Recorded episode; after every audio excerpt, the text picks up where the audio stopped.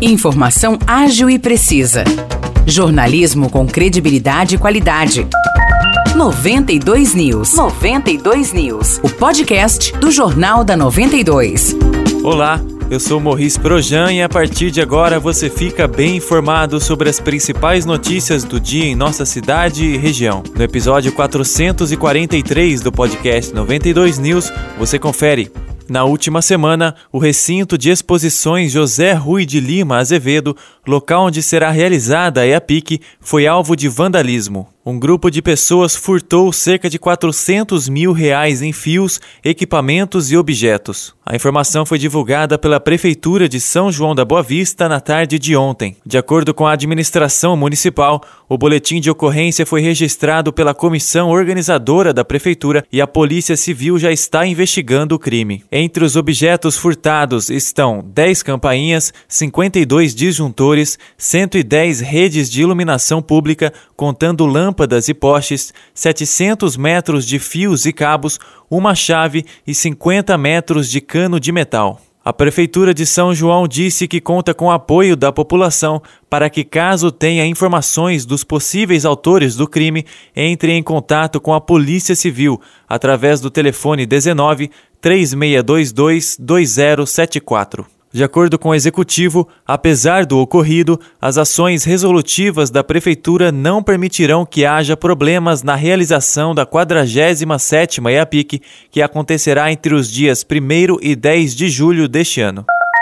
A Prefeitura de Espírito Santo do Pinhal, através de suas redes sociais, anunciou que o município criou 385 novos empregos formais no primeiro trimestre desse ano. Segundo dados divulgados pelo CAGED, o Cadastro Geral de Empregados e Desempregados, foram registradas 111 admissões no mês de janeiro, 79 em fevereiro e 195 em março. O CAGED é o órgão responsável pelo registro permanente de admissões e dispensa de empregados, sob o regime da Consolidação das Leis do Trabalho, a CLT. A administração municipal informou que incentiva as empresas pinhalenses com auxílio aluguel, doações de área, criação de cursos profissionalizantes, entre outras ações.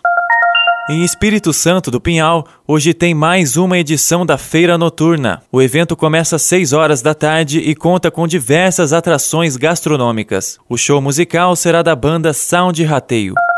Aguaí registrou 24 novos casos positivos de Covid-19 entre segunda-feira e ontem. O número é considerado alto pela Prefeitura, que tinha adotado a prática de publicar boletins epidemiológicos apenas às segundas-feiras por conta da baixa nos índices da pandemia. Agora, com a alta, a administração municipal divulgou um boletim na tarde de ontem. Na publicação, o executivo pediu para a população se prevenir e principalmente se vacinar. A imunização contra a Covid-19 segue ocorrendo nas unidades de saúde do município de segunda a sexta-feira, das 7 horas da manhã até as 4 horas da tarde. Vale lembrar que Aguaí voltou a obrigar o uso de máscara facial em ambientes educacionais. Segundo a Prefeitura, a determinação foi necessária depois de a Secretaria de Saúde identificar um surto de casos de síndrome gripais e de Covid-19 em um estabelecimento educacional estadual que não teve o nome divulgado. Os destaques de hoje ficam por aqui. Valeu e até o próximo episódio do nosso podcast. Para mais notícias de São João da Boa Vista e região, acesse 92fm São João.com.br ou siga 92fm São João nas redes sociais. 92